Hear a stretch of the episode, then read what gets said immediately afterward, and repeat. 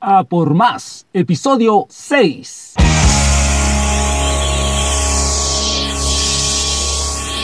Desde Santiago de Chile para todo el mundo,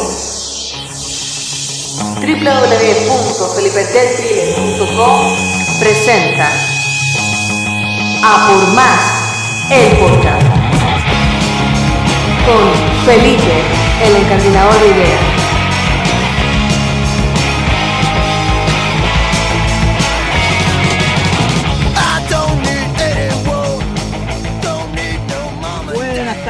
Buenas noches, buenos días. Desde el lugar del mundo y en el uso horario que nos estén escuchando, les doy la bienvenida a este espacio de reflexión donde encontrarán las herramientas necesarias que formarán tu arsenal personalizado para hacer que las cosas ocurran como tú, tu equipo, tu negocio y tu organización lo necesitan. Esto es un nuevo episodio de A por Más, el podcast. Y yo soy Felipe Detwiller, ingeniero comercial y máster en gestión de negocios.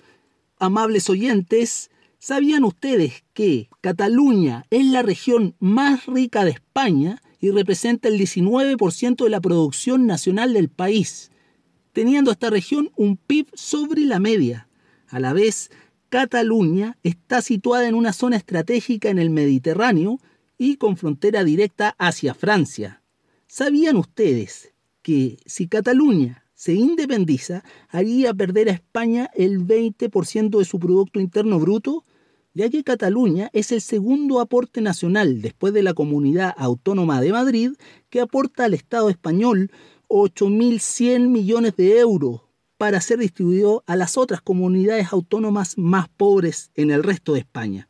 Por lo tanto, si Cataluña se separa de España, además perdería el 17% de los afiliados a la seguridad social, afectando una baja de las pensiones y poniendo directamente en peligro la caja de pensiones española. El 16% de la población de España vive en Cataluña. El 25% del turismo de España proviene de Cataluña. Si Cataluña se independiza, el Estado español perdería al año 19 millones de turistas. Y como una coronación, ya que estamos en una monarquía, la tasa de desempleo de Cataluña es inferior a la media del resto de España. Por lo tanto, si Cataluña se independiza de España, aumentaría considerablemente la tasa de desempleo o paro es un fenómeno político que desde el punto de vista sociológico está generando una polarización tremenda.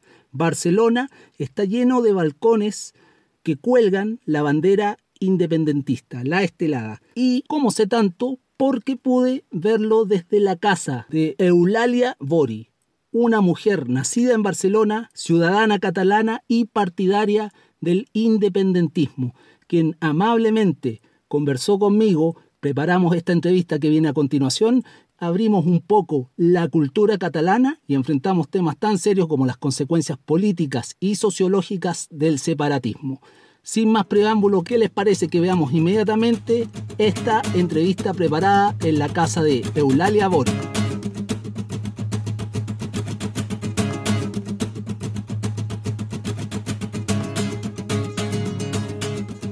Bien, y como lo adelantamos, estamos en territorio catalá.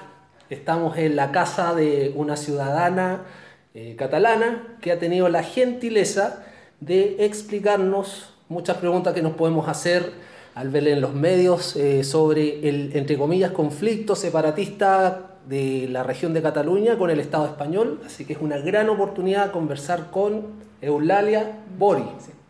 Eulalia, muchas gracias por abrir las puertas de tu hogar.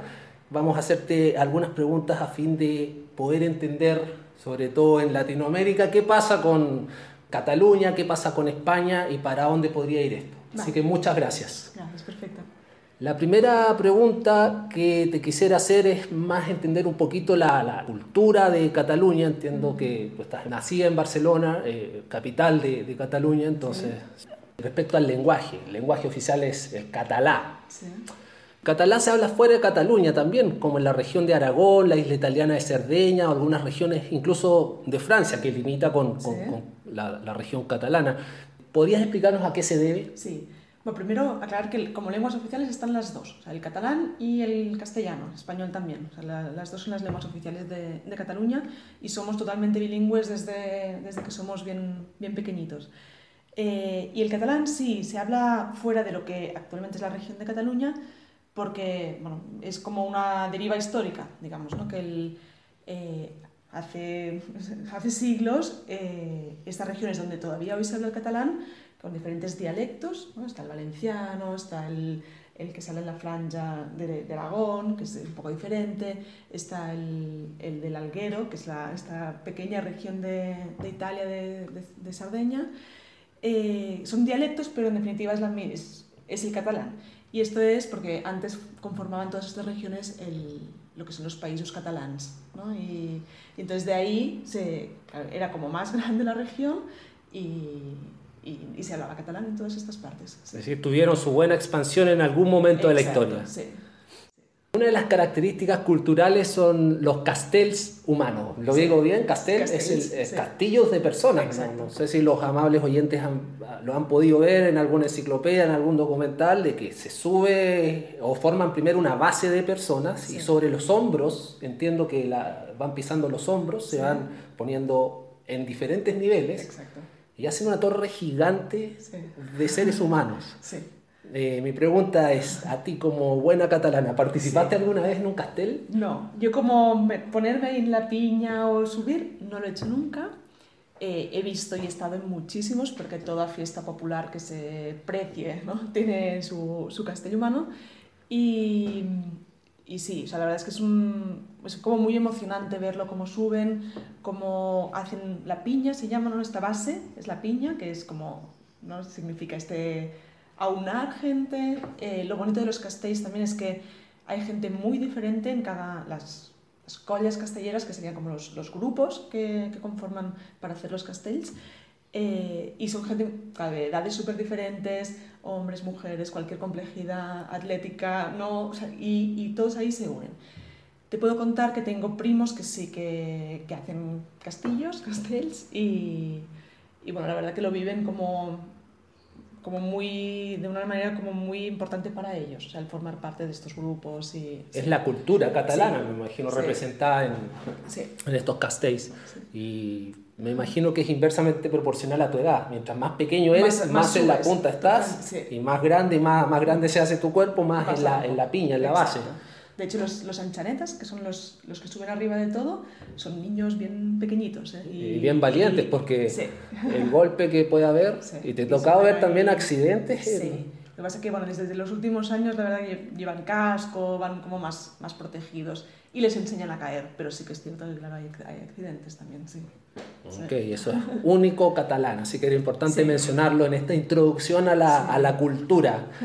Sí. Y, y respecto a otra particularidad, es la bandera de Cataluña. Eh, entiendo que la bandera original de Cataluña es solamente estas cuatro franjas rojas Sí.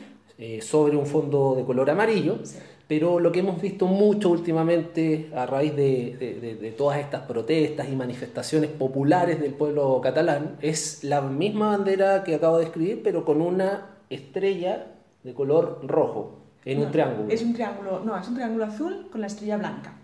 Y sí, eh, como bien dices, ¿no? la, la bandera Cataluña es la sañera, que es estas cuatro barras rojas sobre un fondo amarillo, y cuando tiene esta cruz es el símbolo independentista. Es- ya se llama la estalada, que significa estrellada, Ujú. y, y es el símbolo de, bueno, pues del, del independentismo, de la Cataluña independiente. Y, sí. Y esa estrella significa la, la- la nación La catalana. nación. Y respecto a este, estos colores, hay, hay como un mito que una vez me Sí. contó una, una, también una mujer catalana y me llamó mucho la atención porque ella tenía en su casa la, la bandera Sí. y tuvo la bondad de decirme, ¿y sabes por qué eh, son estos colores y esta forma? Y, y me explicó que lo de las cuatro líneas rojas sobre un fondo amarillo se deben a la antigüedad de la historia, hace muchísimos siglos atrás me atrevería a decir. Si tú Sí, tienes el, dato me, me puedes precisar cuán- en qué siglo fue, pero los dedos de un rey francés, que no sé su nombre, tomó la sangre del conde Giffré. ¿Estoy bien con el nombre? Mm. Sí, sí, sí. Es que es un Sí, conde que fue, fue un, un- un conde catalán. Sacó sangre de él porque parece que estaba herido. Puedes tú, por favor, detallarnos Sí. la historia. Y tomó cuatro dedos, eh, todos menos el pulgar, digamos, con sangre, y los pasó sobre un escudo amarillo. Exacto. Y ahí tú puedes ver el inicio, un fondo amarillo y cuatro líneas que cruzan de color rojo con la sangre de este conde catalán. Sí. ¿Podrías darnos un poquito más detalles de esta historia? Bueno, es, eh, a ver, sí, es básicamente esto. eh, sí, o sea, el- el- es como muy simbólico ¿no? de la lucha del conde catalán, ¿no? de lo que supuso que, es- que él quedó herido en, en una batalla, entonces ahí es como la sangre que salía de su pecho, ¿no? Eh, cómo conforma la nación catalana. Pero sí que es como esta simbología de, como del pecho, del, ¿no? del amor por Cataluña, Ujú. ahí sangre en, la- en el escudo dorado, que, que llevaba ahí. Respecto a lo mismo, ¿por qué razón encontramos las mismas cuatro líneas rojas sobre un fondo amarillo en las banderas de Valencia, Aragón, Sí. Ibiza, Benidorm, siendo que entiendo que hoy en día no pertenecen No. a Cataluña? Exacto, es por las mismas razones históricas que te contaba antes que, que siguen hablando en catalán en estas, en estas zonas. Es decir, hubo una vez que sí que formaban parte del reino de Cataluña-Aragón, se llamaba.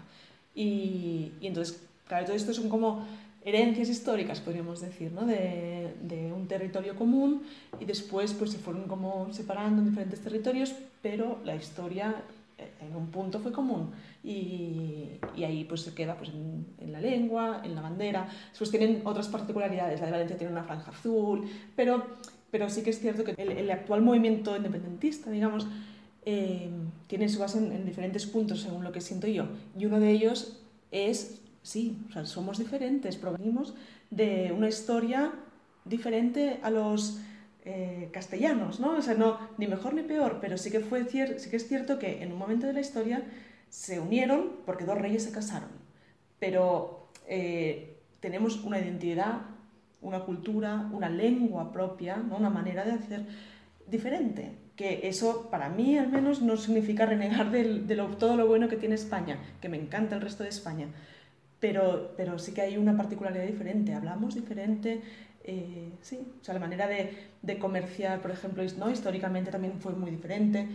Eh, Cataluña se dirigió mucho más, ¿no? pues, por ejemplo, cuando, el res- cuando desde Castilla se miraba América, eh, Cataluña miraba al Mediterráneo ¿no? y tenía como su, su vertiente mucho más comerciante, del pequeño emprendedor, ¿no? y en cambio Castilla era más la, la imperialista. Y, y eso pues eh, está ahí a nivel histórico. Y no, eso, eso es, ¿no? Yo creo que, que si bien después se unió eh, España, ¿no? Y, y, bueno, como decía, por un, por un matrimonio de, de dos reyes y... Eso es bueno que lo, fue- que lo aclaremos para quien se Sí. perdió las clases de historia en el colegio bien temprano, a veces se nos olvida, nos enseñaron que el reino de Castilla Sí. y el reino de... Cataluña y Aragón se llama, ¿sí? Eh, eso era Castilla, Cataluña y Aragón. Sí, o sea, Cataluña y Aragón era un, un solo, un solo reino. Y después estaba el reino de Castilla. El rey de Cataluña y Aragón era Fernando y la reina de, de Castilla Isabel. Y, en- bueno, y se casaron, formando el gran, el gran Estado español que conocemos actual, hoy en día en el mapa. Que fue, exacto, fue derivando y, y pasaron años, pero de ahí surgió la unión actual. Sí. Perfecto, entonces ya nos queda claro un poquito el contexto histórico de cuál era la España, que eran diferentes reinos, Exacto. recordemos eso Exacto. también. Entre ellos estaba el reino catalán. Hubo la unión entre dos reyes que parece que se amaban mucho y no había ningún interés creado en crear la Gran España. Fue solo por amor, pensémoslo así. Y han dado el origen a la España que conocemos en el mapa, la que conocemos como el Estado español. Hmm. Ahora yo te quiero hacer preguntas directamente referentes a lo que está ocurriendo y siendo noticia eh, casi todos los días. Sí. Desde el primero de octubre de este año se hizo un referéndum Sí. y el referendo salió positivo al separatismo de Cataluña del Estado español. Correcto. La idea de estas preguntas es ver las condiciones políticas y las externalidades económicas que tendría para España y que también qué pasaría con Cataluña en ciertas condiciones hipotéticas que se están dando si es que sale eh, como Ya. un Estado independiente. Bien. Partiendo, eh, te pregunto, ¿desde cuándo ha surgido el movimiento separatista catalán? Yo diría que como así fuerte viene desde, la senten- desde una sentencia que hubo por parte del Tribunal Constitucional Español en el año 2010. Siempre hubo ¿no? el sentimiento catalanista, más o menos reconocido, más o menos fuerte, siempre hubo algo como de independentismo, pero así a nivel masivo y a nivel social grande, la el, el, el, pistoletazo de salida, digamos, para, del punto en el que estamos actualmente sería 2010. Y nos remontamos un poco antes, 2005-2006, que eh, el Parlamento de Cataluña eh, aprobó el Estatuto de Cataluña, ah, también refrendado por el pueblo catalán. El, bueno, pues, sitúo un poco, pero en España, eh, bueno, a nivel político, está el, gobierno por autonomías, es decir, sí que hay un Estado, un gobierno central, español, que es para, todo, para toda España, pero después cada autonomía eh, en las, entre las cuales una es Cataluña, tiene su propio parlamento. Y, conocidas como comunidades autónomas. Exacto, ¿vale? las comunidades autónomas. Entonces, ese propio parlamento tiene capacidad legislativa y ciertas competencias transferidas, pues, como puede ser la, educación, la sanidad, la Policía Nacional, etc. Todo esto recae sobre el, la soberanía, digamos, de Cataluña. ¿vale? Con, esto, con esta introducción mm, siento que es importante hacerla porque el estatut de, o sea, el Parlamento catalán tiene la potestad de legislar sobre el propio estatut, que se vendría a ser como eh, la ley de leyes, digamos, de, de Cataluña. ¿sí? ¿Esa es la Generalitat? La Generalitat es el gobierno catalán. Ese es el y después gobierno. está el Parlamento. Y el Parlamento es el que tú te refieres. Que sería como, sí, el Parlamento es el, como el Congreso, digamos. Perfecto. Y sí, entonces de ahí se aprobó ¿no? Un, por, por, parte de, de los partidos eh, presentes en el, en el, Parlamento, con lo cual representación política del pueblo catalán, eh, aprobó una ley, ¿no? que es el Estatuto de Cataluña. En, después se aprobó en el Congreso de los Diputados de España. O sea, el conjunto de políticos de, de España también aprobaron este Estatuto de Autonomía. Esto del, en Madrid, me imagino que exacto, debe estar ahí. ¿vale? El, el, nivel de toda España, sí. Y después el Tribunal Constitucional esto lo recortó de una manera impresionante.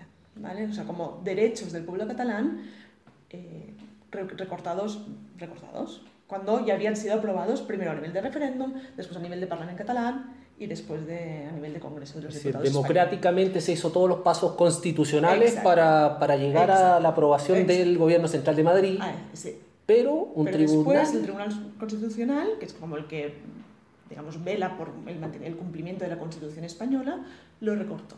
¿sí? Y entonces, de ahí, estamos hablando como 4 o 5 años entre trámites, desde 2005-2006 hasta el 2010, que surge como, y entonces ahí fue el pistoletazo de salida como, yo siento, ¿no? como, como ciudadana, que se nos como dio una bofetada, ¿no? Un poco de...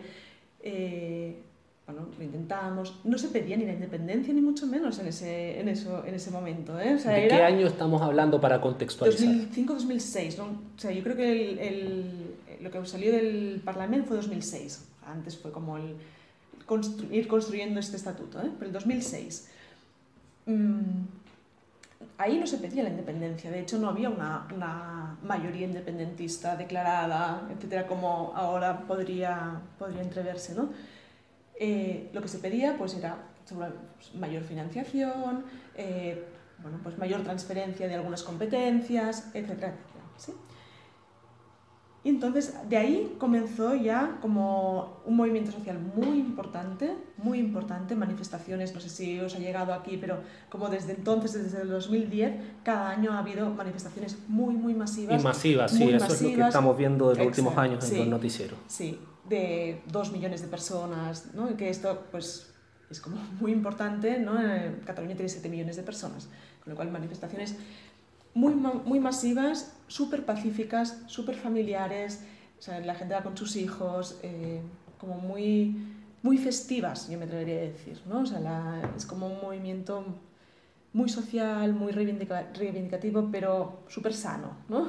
Y... Lo, una de las cosas que, que, me impresiona en las calles, por ejemplo, cerca de la estación Clot o en sí. Escort, pero sí. donde mires todos los balcones con la estre, estelada, con, estelada. con la estelada sí. colgando, que es esta bandera representante de la independencia catalana, pero es una manifestación realmente masiva. Ya, yo me dedicaba a mirar qué balcón no la tenía uh -huh. y, y, era más fácil encontrar el que no la tenía porque es una manera de manifestarse de manera continua. Sí, exacto. Y, sobre todo eh, se han concentrado en el día de la, de la Diada Nacional de Cataluña. Ahí, ¿no? Es como cuando se sale a la calle, etcétera, es, bueno, se, se, se, hace ahí. Y bueno, yo, yo, diría como, esto ha sido como desde el 2010 ya cada año, cada año, cada año. Y se han también pues, eh, potenciado o fundado algunas organizaciones mm, civiles, bueno, como sociales, ¿no? pero con, con, esta voluntad de canalizar el, el, la, la, ideología, explicar el por qué es la independencia, por qué el soberanismo propio de Cataluña, etc. Antes de preguntarte el por qué quieren nacionalizar eh, la región de Cataluña sí. de manera independiente, te voy a preguntar eh, respecto a mi experiencia. Yo estaba en España en diferentes regiones y una de las que más me ha llamado la atención desde siempre ha sido el País Vasco, que sí. lo conozco muy bien por negocios que he hecho eh, y me sé muy bien, digamos, detalles políticos, la, las regiones, las provincias. ¿Y por qué te hablo de los vascos? Porque a diferencia del movimiento separatista vasco, que optó tempranamente por la vía armada a través de ETA, sí. ¿nunca hubo un planteamiento subversivo para la causa catalana?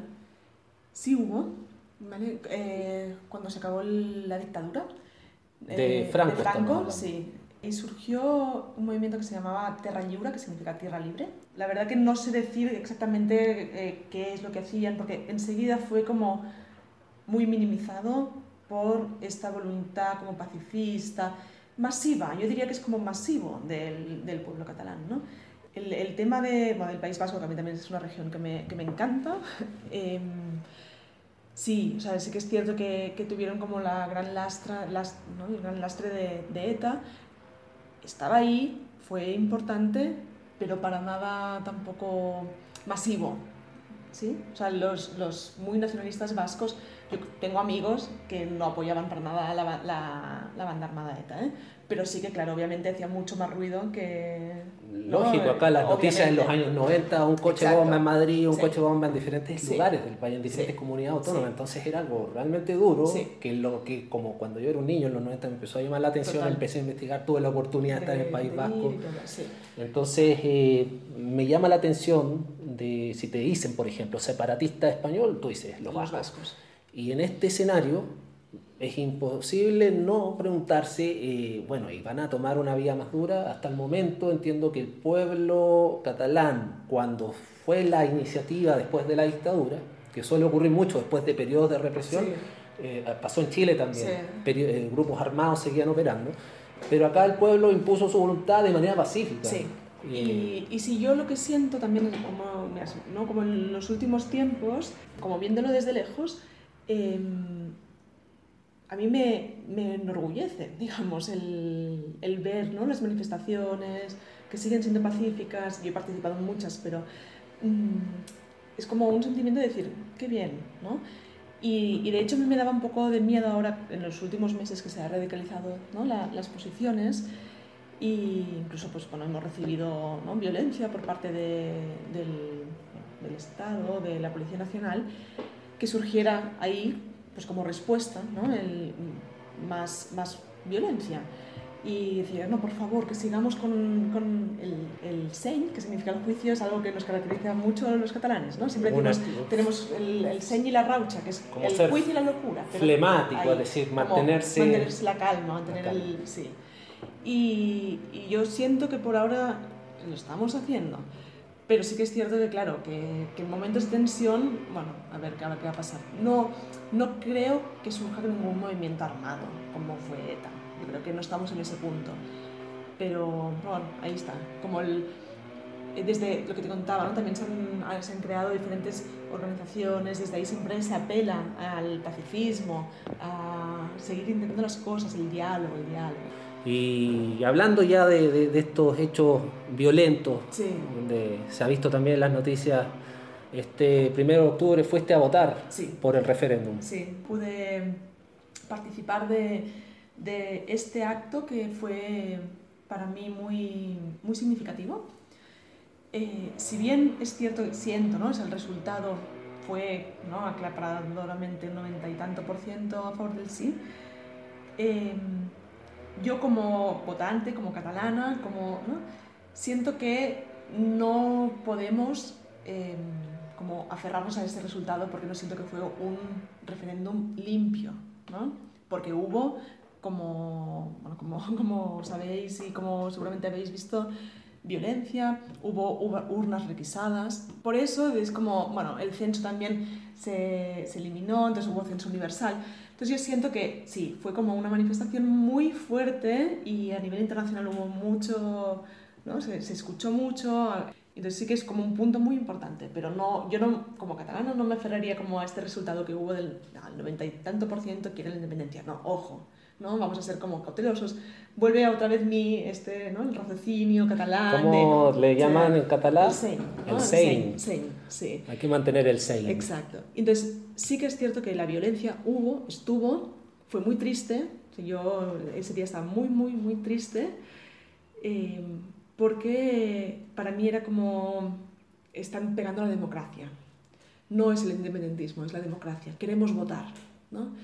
Y, y ahí fue como, no, no, queremos escuchar vuestra voz, no podéis decir lo que sentís y, y, os, bueno, y, y, os pegamos. Y pegaron a gente, pegaron a gente además mayor, con niños, porque la gente iba a votar con los niños, entonces los niños veían esto Incluso, bueno, te, te explico también, eh, ver, centros de votación, pues uno de los centros de votación era el colegio donde iban mis hijos en Barcelona. Yo iba a ir ahí y unos amigos me dijeron, no, no subáis porque están entrando la Policía Nacional, eh, tengo amigos a quien pegaron y destrozaron bastante el colegio de, de, mis hijos, pues quedó bastante destrozado. Entonces todos los amigos, papás ¿no? apoderados y, y demás están como muy afectados, muy, muy tristes. Es que es lo que te digo, ¿no? Fue un día como muy triste, sobre todo yo siento como para la democracia. A mí me parece increíble que en Barcelona, Cataluña, España, ¿no? Es, siglo XXI pueda suceder esto. Hubo una situación extraordinaria, porque hay que aclarar que la fuerza policial de Cataluña mm. son los Mos de Escuadra. sí, Mossos de Escuadra. O Mossos sí. de Escuadra sí. en castellano. Sí. Y esta vez intervino la Policía Nacional, Correcto. que no operaba de manera regular en la, en la región catalana. No, no. ¿Y esto fue producto de estas manifestaciones o producto del referéndum? Del referéndum.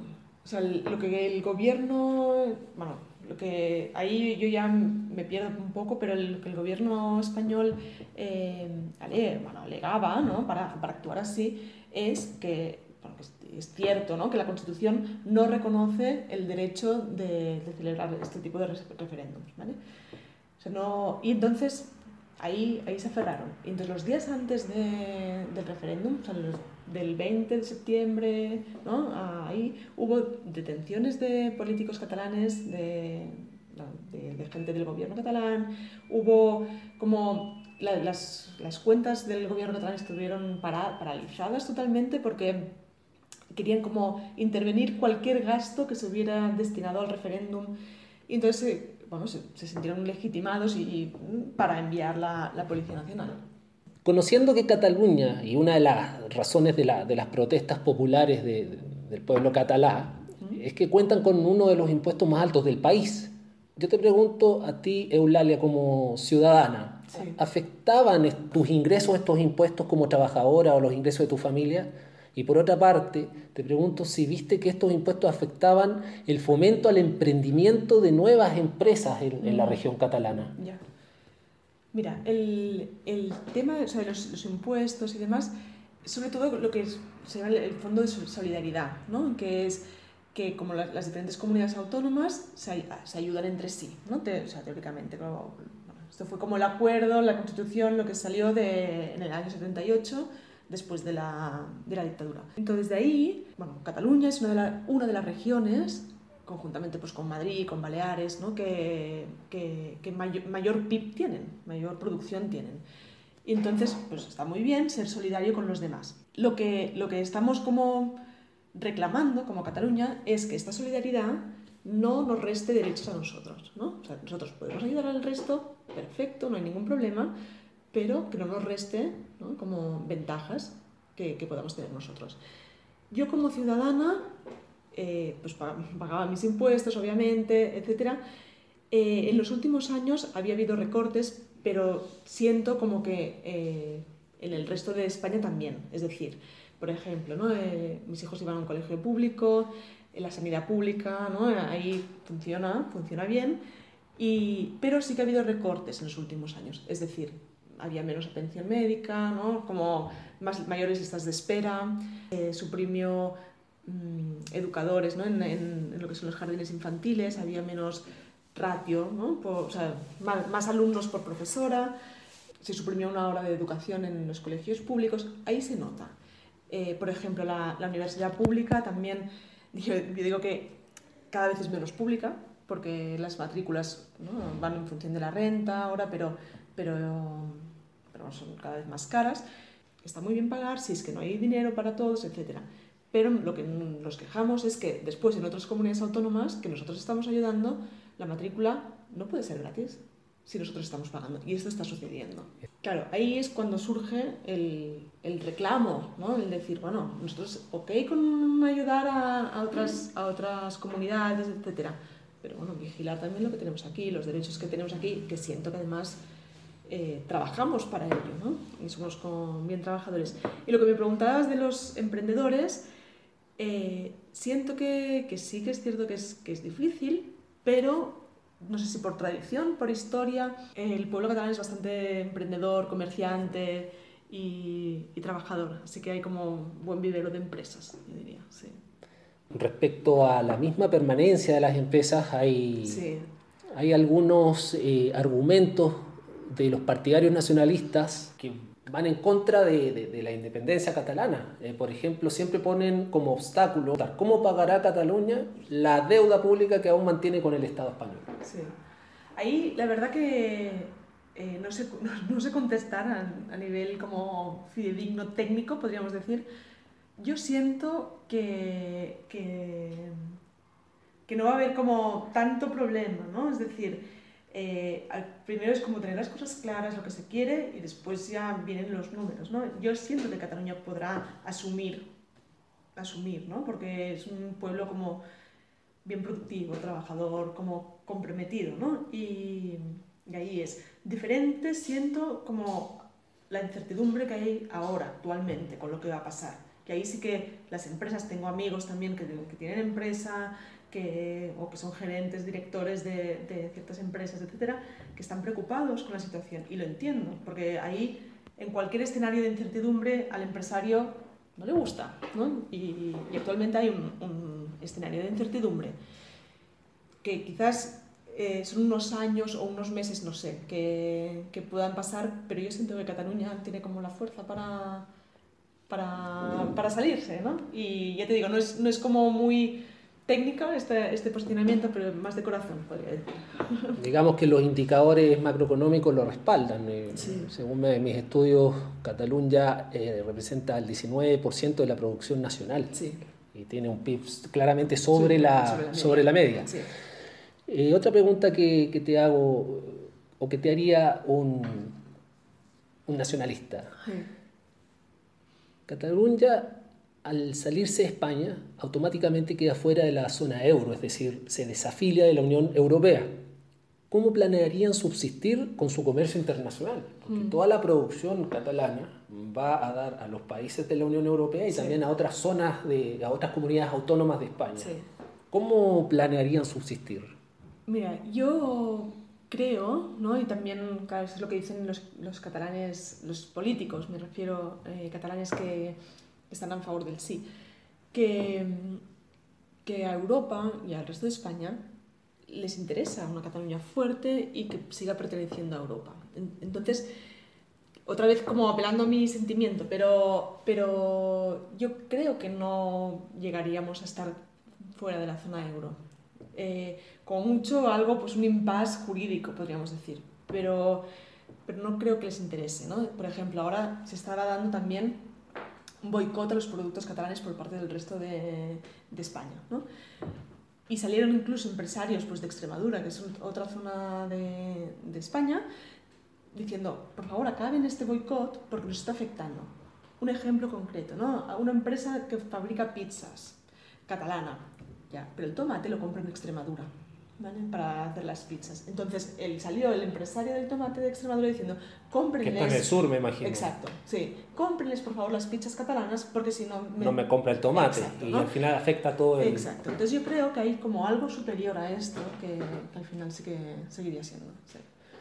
Me comentaste recién que tus amigos, tus conocidos que son empresarios o Sí. directores de, de grandes empresas están asustados porque Mm. esto está claramente afectando el entorno empresarial Sí. en Cataluña. Sí.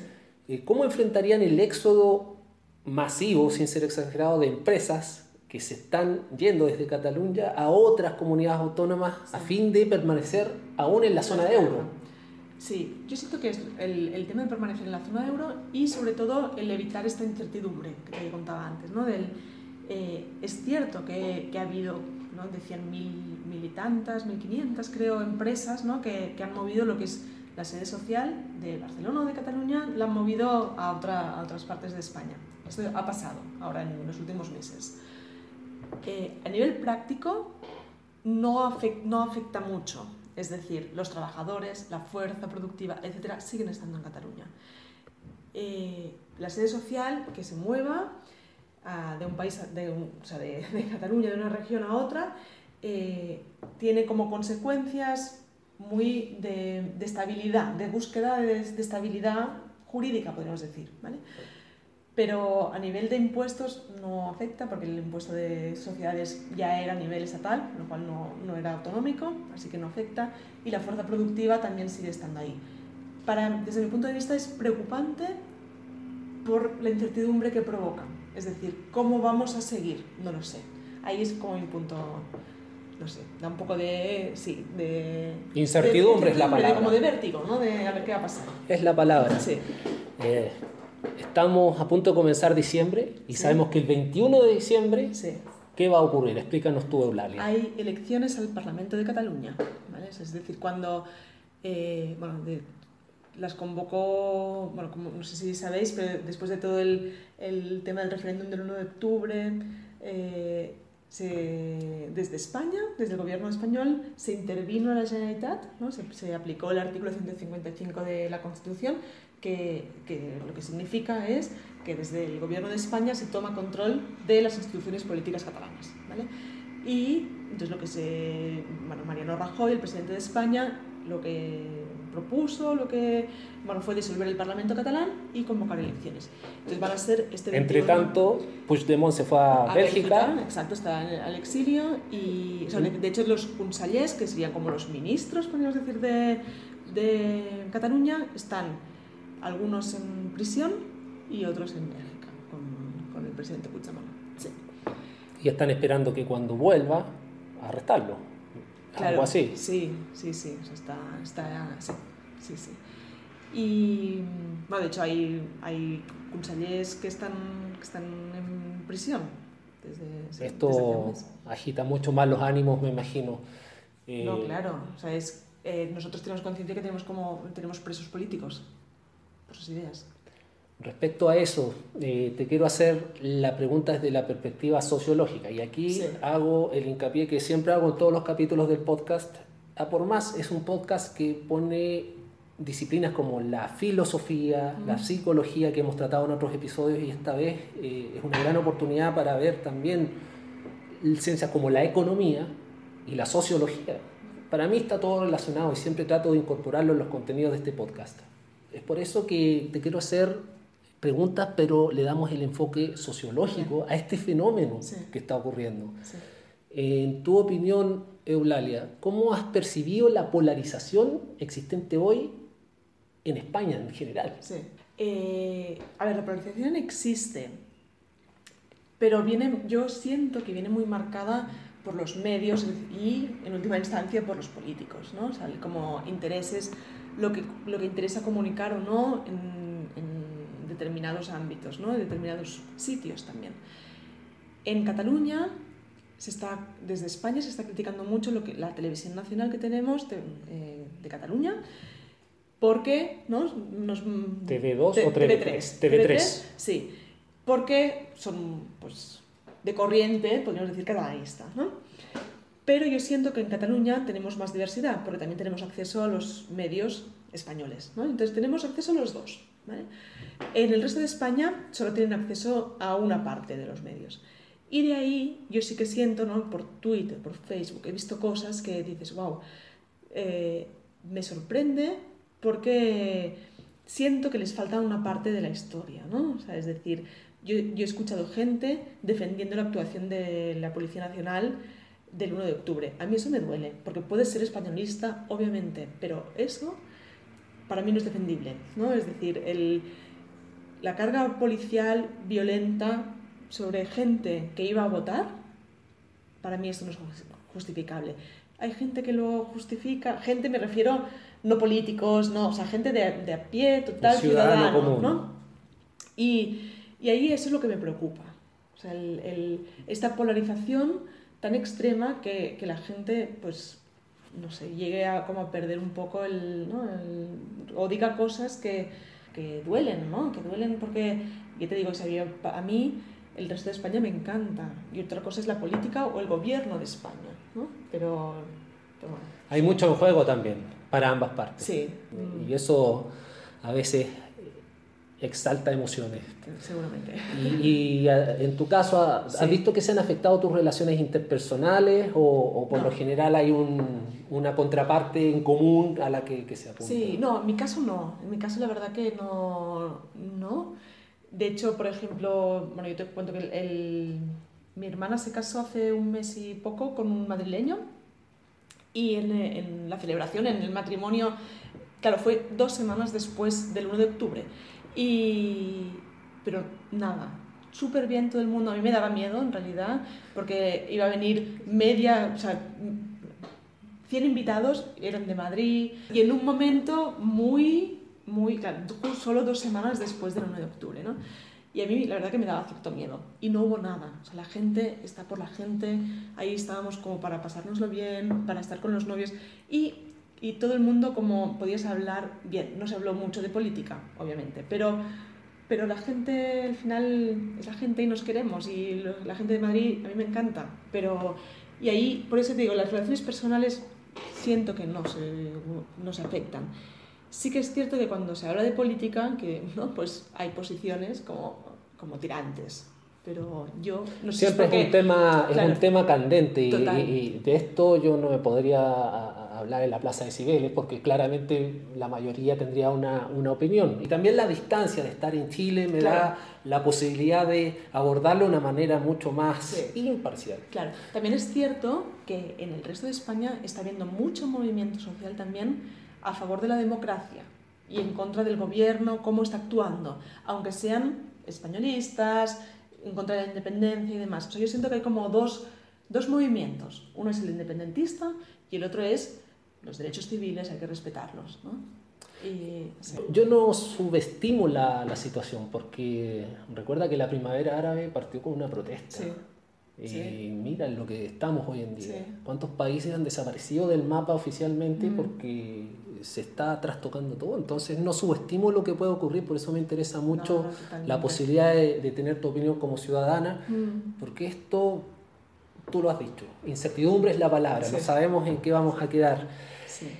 Hablar de fútbol, Eulalia, es una buena excusa para hablar de historia. Sí, total. Eh, ¿Sabías tú que ayer el Fútbol Club Barcelona cumplió 118 años desde su fundación en 1899? No, sabía que era en 1899, pero no sabía que era ayer. Soy un friki del fútbol y te voy a contar una anécdota para compartir e introducir una, una pregunta desde el punto de vista sociológico. Eh, en los años 90 ahí teníamos como nuestro único jugador estrella en Europa, a diferencia de ahora, se llama Iván Zamorano, Sí.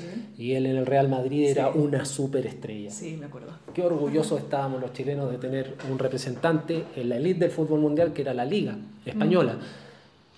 Y yo soy un contra, porque tenía un amigo que justamente llegó de Barcelona, fanático del Barça. Mm. Yo te digo, en 1993 sabía lo que era Blaugrana, los Boyos Noise, que son los ultras, eh, eh, Stoikov, eh, y me empezó a gustar más el Barcelona Sí.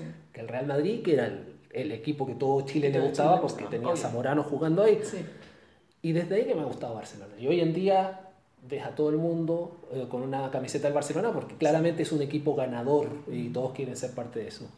Te cuento esta anécdota porque creo sentirme cercano a, y entender cómo funciona el club y de eso me abrió un poco la, también la experiencia de mi amigo que venía de Barcelona a explicarme cómo es la cultura catalana. Mm.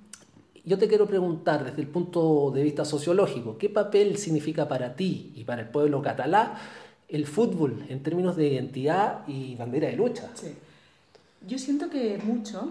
Eh, de hecho, mira, o sea, bueno, te, cuento primero cómo lo vivo yo o, siento que lo vive mi, mi, entorno más cercano. Creo que el Barça representa lo que para vosotros representa la selección, es decir, representa también la identidad catalana, no solo el Barça, ¿no? porque ahora si me escucharan amigos míos que son del español o así, también dirían, no, nosotros también somos catalanes. Sí, pero como el fútbol ha permitido ¿no? al, al Barça, también durante la dictadura, poder expresar en el campo ¿no? gritos que en otros sitios estaban prohibidos.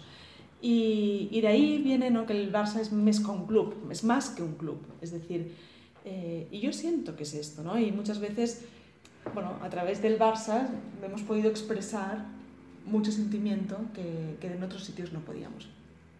Eh, bueno, para mí sí que sí es importante y el Barça representa mucho y, y, sí que es cierto que en los últimos años se ha convertido en un equipo ganador. De hecho, mi padre siempre, no, hace unos, unos años me decía, es muy fácil ser ahora del Barça, ¿eh, porque ahora gana. Pero yo, como él reivindicaba cuando no ganaba el Barça, ¿no? Y, y también será del Barça. Entonces sí que es cierto, es verdad. Ahora es muy fácil ser del Barça en los últimos años. Y en Chile aún más porque tuvimos a, los dos de la selección chilena, a Claudio Bravo en el arco y Alexis, y, los dos haciendo muy buenas actuaciones. Entonces, mejor para ti porque ves más camisetas del Barça alrededor del mundo. Sí. Y no, no, yo te digo que el fútbol eh, para mí significa como para ustedes el Barcelona es más que un club, para mí es más que un sport. ah, hablé bien mi catalán, he aprendido rápido.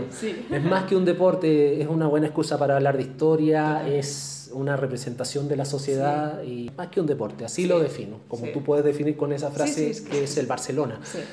Y culturalmente, lo personal, yo te cuento otra anécdota. Yo estoy muy ligado a, a otra pasión mía que es la música.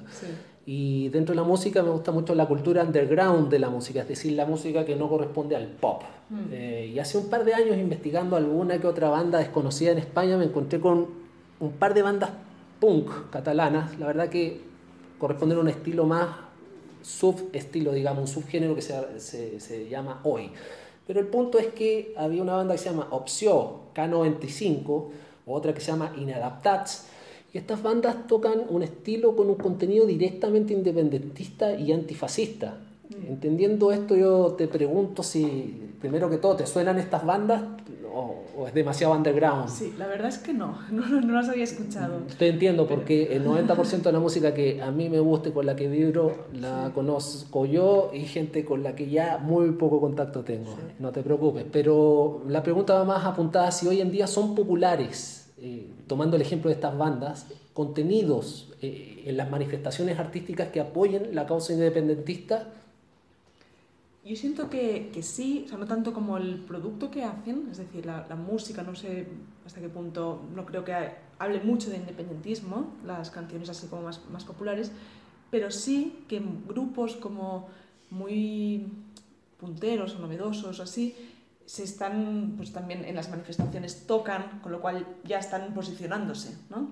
Y, y entonces, como te decía, ¿no? Cuando las manifestaciones, todos estos movimientos, fiestas, ¿no? Incluso nacionales que puede haber, eh, son como de un carácter muy festivo, muy familiar, muy... Entonces, Se tocan bandas, va la familia, no hay destrozo, no hay encapuchados.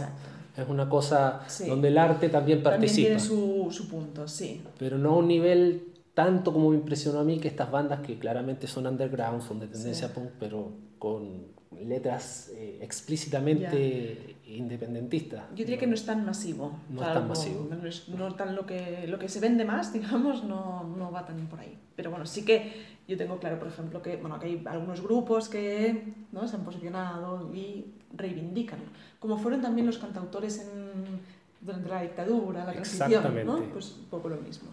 Para concluir, la última pregunta que te quiero hacer, Lale, agradeciéndote nuevamente abrirme las puertas de tu casa. Eh, ¿Cómo te imaginas tú a Cataluña independiente? es una Cataluña en la que se respete nuestra identidad, nuestra cultura, nuestro idioma. O sea, a mí yo encuentro que es una riqueza increíble que, mis hijos puedan aprender en catalán y en castellano. O sea, el ser el bilingüe desde, desde el nacimiento, siento que, que, nos da una oportunidad increíble, ¿no? El, el manejo de dos lenguas de manera indistinta nos abre también la mente para entender muchas otras cosas, ¿no? Esto, que se respete como nuestra cultura, que sea un sitio de referencia también a nivel eh, europeo y mundial, como lo ha sido, y, entonces para ello, tener la fuerza económica también, que siga siendo también la, la pata del estado de bienestar, siga, ¿no? siga estando y siga todavía más o sea, reforzada. Entonces para ello el, el, reclamo de una financiación más justa viene por ahí. Y también lo que me gustaría es con buena relación con España. O sea, a mí España me gusta, ¿no? Y, y, y ojalá sea con una buena relación, también a nivel de, sobre todo de ciudadano, de ciudadano, que podamos viajar por España y no, y no nos digan, ah, tú catalán, ¿no? Eh, o sea, a nivel de, de, de, a pie, que, que todo este proceso no, no como deteriore estas relaciones humanas y después pues a nivel político también, ¿no? Que, sí, porque yo siento que una buena relación al final es la, lo que permite a los dos eh, poder prosperar y poder evolucionar, si no, no, pues no será. Esta ha sido la última pregunta. Yo te agradezco. Eh, moltes gràcies per abrir-me les ports de la teva llar. Muchas gracias, muchas gracias. También. Ah, bueno, te dije que aprendí sí. rápido catalán. Muchas, Muchísimas gracias, gracias, por abrirme las puertas de tu hogar, Eulalia, sí. el tiempo concedido y espero que esto aporte a sí. los amables oyentes una perspectiva mmm, diferente a lo que recibimos de manera muy superficial en los noticiarios. Sí, yo también te quiero agradecer también por, por esta, por la oportunidad de poder expresar mi voz también y que pueda llegar a gente que, que quizás no, no tenga tanto la, la, oportunidad a la mano de, de escuchar a alguien ciudadanos, que, que, sea político. Es muy valioso que sea la voz de un ciudadano y no de un político, Exacto. porque aquí estamos para la gente. Muy bien. Bueno, desde Cataluña vamos a por más. Bien, claro. Serà brava i tranquil·la la mar, serà verda i espessa la vall, serà gran i dolça la muntanya, serà un dia que durarà anys. Gent de mar, de valls i de muntanyes, tindran mar i rius i prats i boscos, tindran tot i es parlarà de vida. Les ciutats seran rius plens de gent. Floriran flors i cants i alegries, floriran cors i crits i paraules en el dia que durarà anys. Braços lliures, boques i mans en el dia que durarà anys. Braços lliures, boques i mans.